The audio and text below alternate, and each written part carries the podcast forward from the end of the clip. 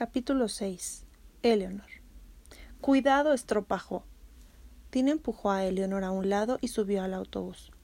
Había conseguido que toda la clase de gimnasia llamara a Eleanor la boba, pero últimamente Tina se había inclinado por estropajo o Bloody Mary.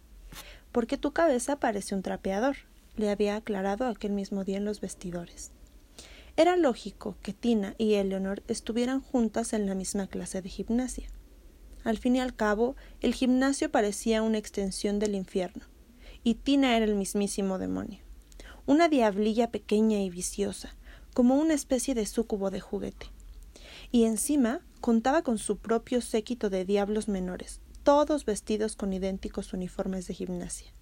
En realidad, todas las chicas llevaban la misma ropa para hacer deporte.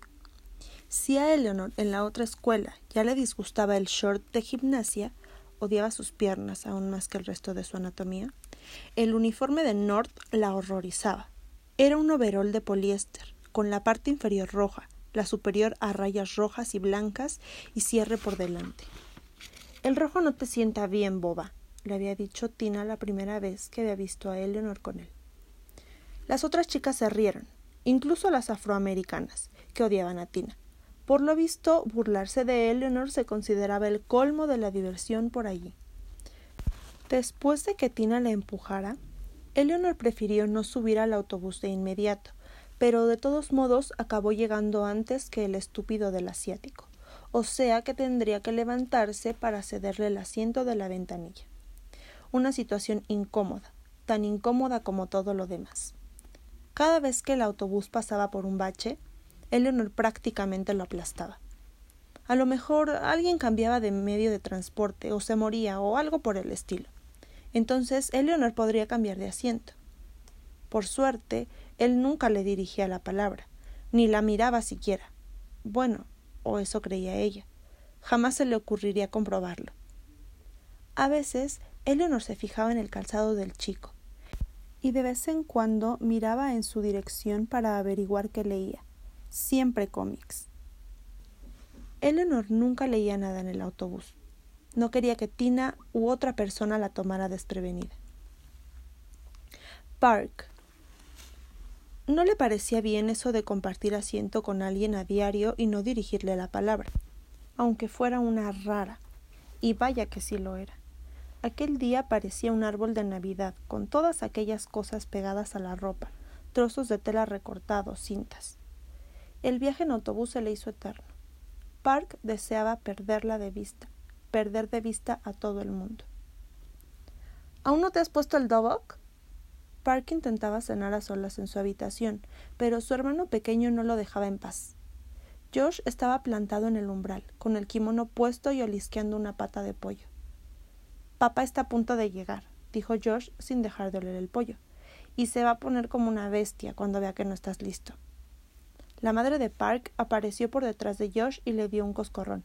Esa lengua mal hablado. Tuvo que ponerse de puntillas para hacerlo. Josh era el niño de papá. Ya pasaba a su madre por quince centímetros y a Park por siete como mínimo. ¡Qué horror!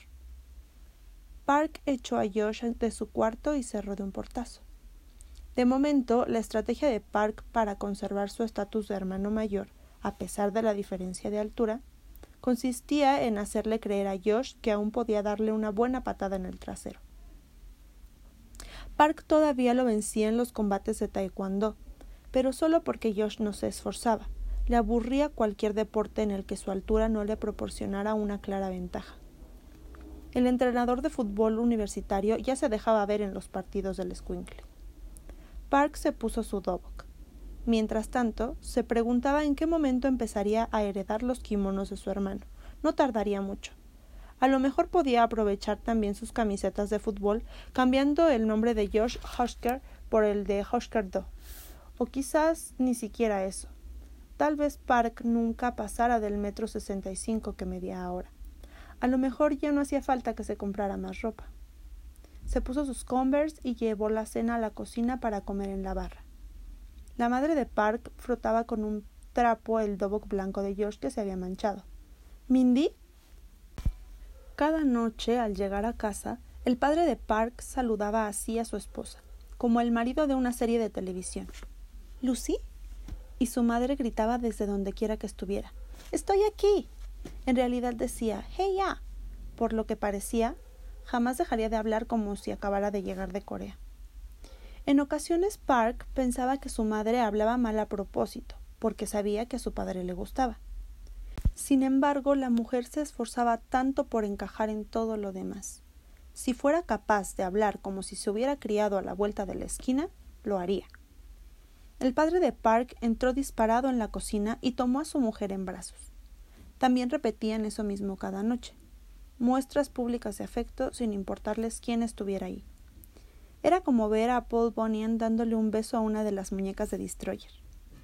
Park estiró la manga de su hermano. Venga, vamos. Mejor esperaban en el impala. El padre saldría al cabo de un momento, en cuanto se enfundara su enorme dobok. Eleanor. Eleanor no se acostumbraba a cenar tan temprano. ¿Desde cuándo habían adoptado esa costumbre? En la otra casa cenaban todos juntos, Richie incluido.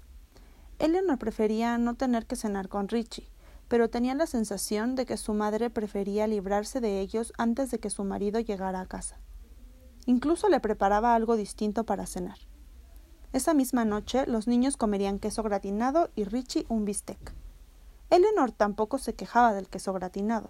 Agradecía cenar algo que no fuese sopa de habas, arroz o huevos con frijoles. Después de cenar, Eleanor se encerraba en el cuarto a leer, pero los niños siempre salían a jugar al jardín. ¿Qué harían cuando empezara a refrescar y anocheciera temprano? ¿Se amontonarían todos en el dormitorio? Sería una locura, una locura al estilo diario de Ana Frank. Eleanor trepó a su cama y sacó la caja con sus cosas. Encontró a aquel estúpido gato gris durmiendo otra vez allí. Lo ahuyentó. Abrió la caja de toronjas y hojeó el papel de cartas. Tenía pensado escribir a sus amigos del otro instituto. No había podido despedirse de nadie cuando se marchó. La madre de Eleanor se había presentado en la escuela y la había sacado de clase en plan agarra tus cosas, te vienes a casa. Aquel día su madre estaba muy contenta, y Eleanor también. Fueron directamente a North para inscribirla, y luego pasaron por Burger King de camino a la nueva casa. La mujer no paraba de apretarle la mano, y Eleanor había fingido no reparar en los moretones que ella tenía en la muñeca. La puerta de la habitación se abrió y apareció la hermana pequeña de Eleanor con el gato en brazos. Mamá quiere que dejes la puerta abierta, dijo Macy, para que circule el aire. Todas las ventanas de la casa estaban abiertas, pero no corría ni pizca de aire. A través del hueco de la puerta, Eleanor vio a Richie sentado en el sofá se acurrucó en la cama lo más posible. ¿Qué haces? le preguntó Macy. Escribo una carta. ¿A quién?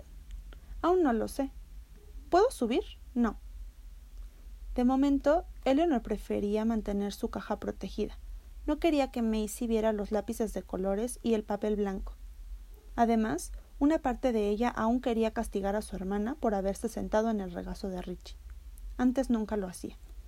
Antes de que Richie echara a Eleanor de casa, los cuatro hermanos eran aliados contra él. Puede que fuera ella quien más lo odiara, y más abiertamente, pero todos estaban de parte de Eleanor. Ben, Macy e incluso Mouse. El niño le robaba cigarros a Richie y se los escondía. Y fue Mouse quien llamó a la puerta de su madre cuando oyeron ruidos en el dormitorio. Cuando los ruidos se convertían en gritos y llantos, se acurrucaban los cinco en la cama de Eleanor. En la otra casa todos tenían cama propia. Macy se sentaba a la derecha de Eleanor, mientras Mouse lloraba y Ben se quedaba como al helado. Macy y Eleanor se miraban a los ojos. Lo odio, decía Eleanor. Lo odio tanto que me gustaría que se muriera, respondía Macy. Ojalá se caiga de una escalera mientras trabaja. Ojalá lo atropelle un camión. Un camión de la basura. Sí, decía Macy apretando los dientes. Y ojalá toda la basura le caiga encima y que luego un autobús lo aplaste. Sí. Y ojalá que yo vaya dentro. Macy dejó el gato en la cama de Eleanor. Le gusta dormir aquí, dijo. ¿Tú también le dices papá? preguntó Eleanor. Ahora es nuestro padre, repuso Macy. Eleanor despertó a la mitad de la noche. Richie se había dormido en la sala con la tele encendida. Procuró no respirar de camino al baño. No se atrevió ni a tirar de la cadena. Cuando volvió a su cuarto, cerró la puerta. A la mierda el aire.